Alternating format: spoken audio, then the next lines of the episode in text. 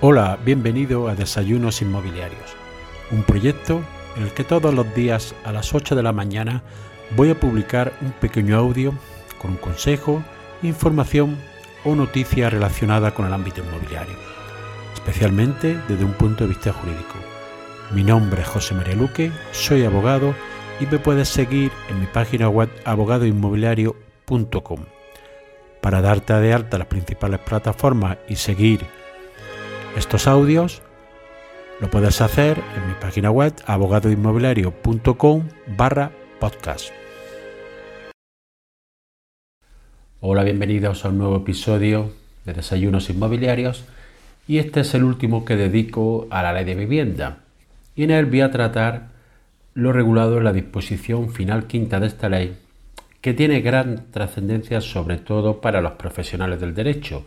ya que se trata de la modificación que realiza nuestra ley de la ley de enjuiciamiento civil. En primer lugar, hace numerosas modificaciones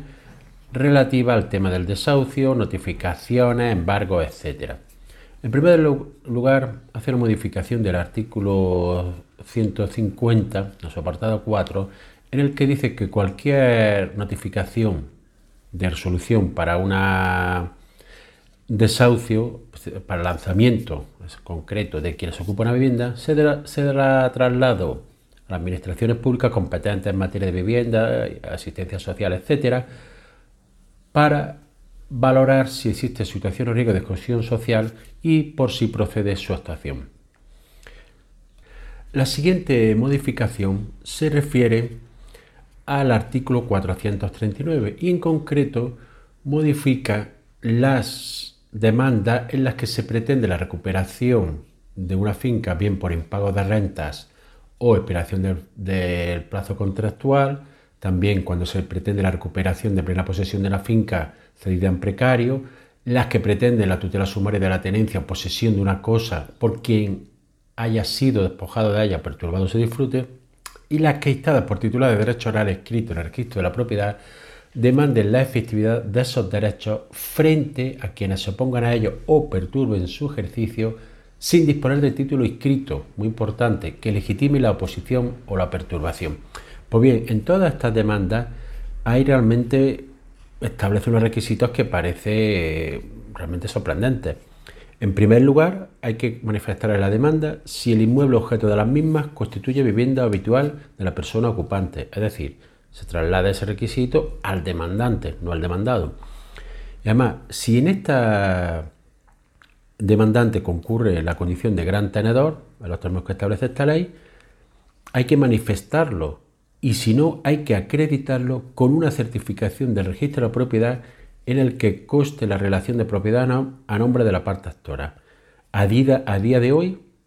esta certificación es imposible obtenerla, ya que el registro de la propiedad solo se te dan certificaciones de ese registro y el registro central todavía no da certificaciones de las propiedades que tiene una persona, sino simplemente manifiesta en qué registros tiene titularidades, tiene bienes una persona concreta.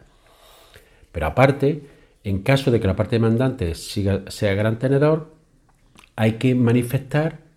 si el demandado o demandada se encuentra o no en situación de vulnerabilidad social. Es decir, el demandante debe de acreditar esa situación. Realmente es algo sorprendente trasladar la prueba al demandante cuando en todo caso tenía que ser el demandado el que, acreditara que se encuentra en situación de vulnerabilidad social. Pero es que además, este, este, para acreditar ese requisito, hay que hacerlo con un documento emitido, además con consentimiento de la persona ocupante de la vivienda, por la administración autonómica y locales competentes en materia de vivienda, asistencia social, etc. ¿Qué pasa si no da el consentimiento? Pues este requisito se puede salvaguardar con lo siguiente.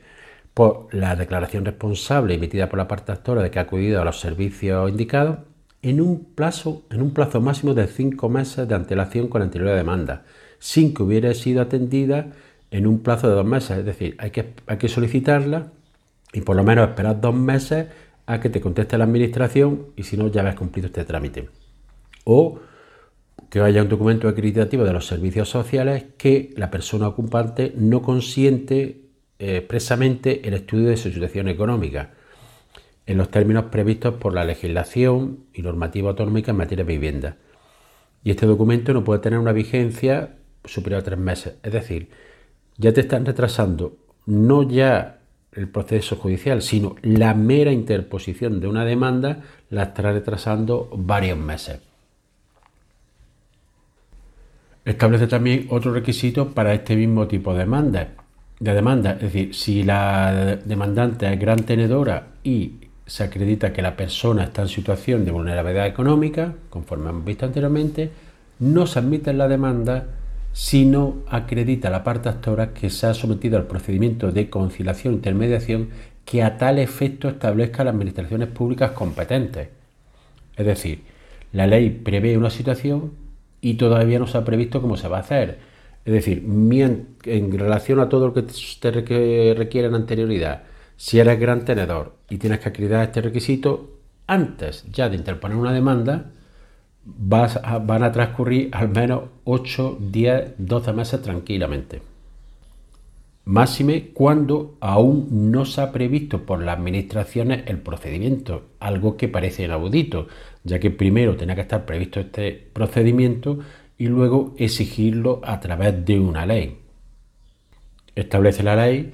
cómo se puede acreditar este, este procedimiento por una aclaración responsable o documento acreditativo de que se ha intentado esta conciliación o intermediación. Un requisito que establece también la ley es que en todos los casos de desahucio que se vaya a proceder al lanzamiento, en todos los decretos y resoluciones, habrá de incluirse el día y la hora exacta en los que tendrá lugar el mismo. Este es solo un requisito que debe de cumplir sobre todo la administración judicial, que es la que debe de realizar el servicio para proceder a esto siendo la parte actora en esto menos perjudicada, pero sobre todo el cumplimiento se lo traslada a la Administración Judicial. Realiza la ley otra modificación en términos de la demanda, es decir, en cuando se pretende la recuperación de una vivienda, la tutela sumaria de la tenencia, posesión de la cosa o derecho por quien ha sido despejado de ella, perturbado en su disfrute, en estos casos estamos hablando de los temas de ocupación, prevé la modificación que se hará la notificación a quien se encuentre habitado aquella. Se podrá hacer además a los ignorados ocupantes de la vivienda. En este caso, si el demandante solicita la inmediata entrega de la posición de la vivienda, el decreto de admisión a trámite se requerirá a su ocupante para que aporte en el plazo de cinco días de la notificación título que justifique su, situación posesoria. Si no lo aporta, el tribunal ordenará mediante auto el desalojo del ocupante y la inmediata entrega de la posesión de la vivienda al demandante, siempre que se hubiera justificado debidamente con la demanda el, derecho a poseer y sin perjuicio de lo que establecen los artículos uh, siguientes. En caso de que se aporte, ya entraríamos en un procedimiento normal con todas las trabas y inconvenientes que tiene el mismo. Cuando se trate de, en todos los casos, cuando todos los procedimientos que hemos visto para recuperar, bien sea por falta de pago, por extinción del contrato, por recuperar la cosa, por precario, etcétera, siempre que el inmueble constituya vivienda habitual de la parte demandada, lo cual no podría darse en algunos casos, según el fundamento de esta según para lo que está establecido esa demanda, se le informará en el decreto de admisión a trámite la posibilidad de acudir a las administraciones competentes en todas estas materias para eh, informarles sobre su situación. Si hay posibilidad de situación de exclusión, deberá de informar a la administración y tomar contacto con ella a efectos de apreciar la posible situación de vulnerabilidad de las mismas. En este caso, también se prevé que se pueda proceder a comunicar por el juzgado la comunicación de posible vulnerabilidad a la Administración para que actúe. En este caso, la Administración deberá comunicarlo al juzgado si existe una situación de la vulnerabilidad y se eh, abrirá un incidente para que las partes acrediten sobre la posible suspensión del procedimiento y medida a adoptar. En este caso, si transcurridos dos meses sin que se hayan adoptado las medidas de la suspensión, continuará el procedimiento por todos sus trámites. Para tomar esta decisión, si existe vulnerabilidad, eh, la, tribunal tomará la decisión previa valoración ponderada del caso concreto y sobre todo eh, haciendo constar la situación de vulnerabilidad económica el hecho de que el importe de la renta sea inferior a una de los, una de series de requisitos que establece eh, la ley. También, por, e, también puede acreditarse la vulnerabilidad social el hecho de que entre quienes ocupan la vivienda se encuentren personas dependientes conforme a la ley de personas de promoción de la autonomía personal y atención en situación de dependencia, víctimas de violencia sobre la mujer o personas menores de edad. En los términos de estos juicios que hemos visto anteriormente, en todos los tipos de desahucio, en la resolución o decreto que ponga fin al referido proceso, sin haya oposición al requerimiento, la mera solicitud de su ejecución será suficiente para que se proceda a la misma en el día y hora exacta señalado en la sentencia o en el decreto en el que se haya acordado el lanzamiento. Todo ello siempre que se hayan cumplido los requisitos que hemos visto en los párrafos anteriores relativos a vulnerabilidad económica, etc. A continuación, eh, en esta ley se reforma algunos artículos relativos a la subasta de bienes inmuebles en relación a si es vivienda habitual o no vivienda habitual para poder tomar posesión de la misma. Se refiere también a la posición judicial y ocupante del inmueble, todos los requisitos que deben cumplirse para tomarse posesión de la misma. También en los términos de cuando sea ejecución basado en títulos de crédito o bien títulos hipotecarios, los requisitos que deben de cumplirse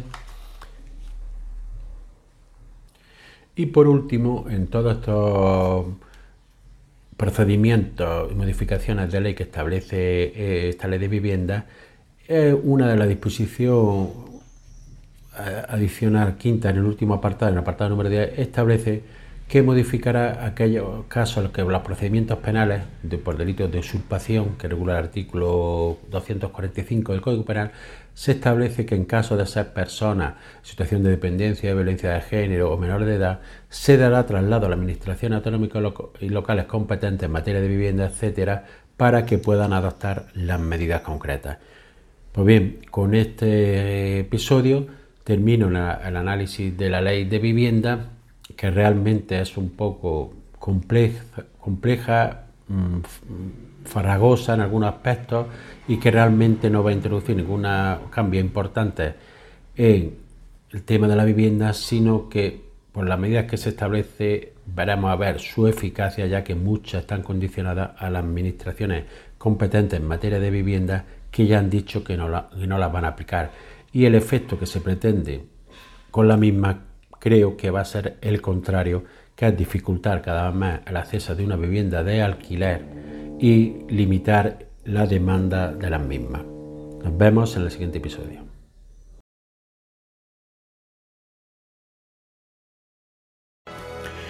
Y así llegamos al final del episodio de hoy. Espero que te haya sido de utilidad para ampliar tu conocimiento en el ámbito inmobiliario. Si quieres que este podcast llegue a más personas, puedes compartir en tu red el enlace del episodio o darle una valoración positiva en la aplicación que utilizas para escucharlo.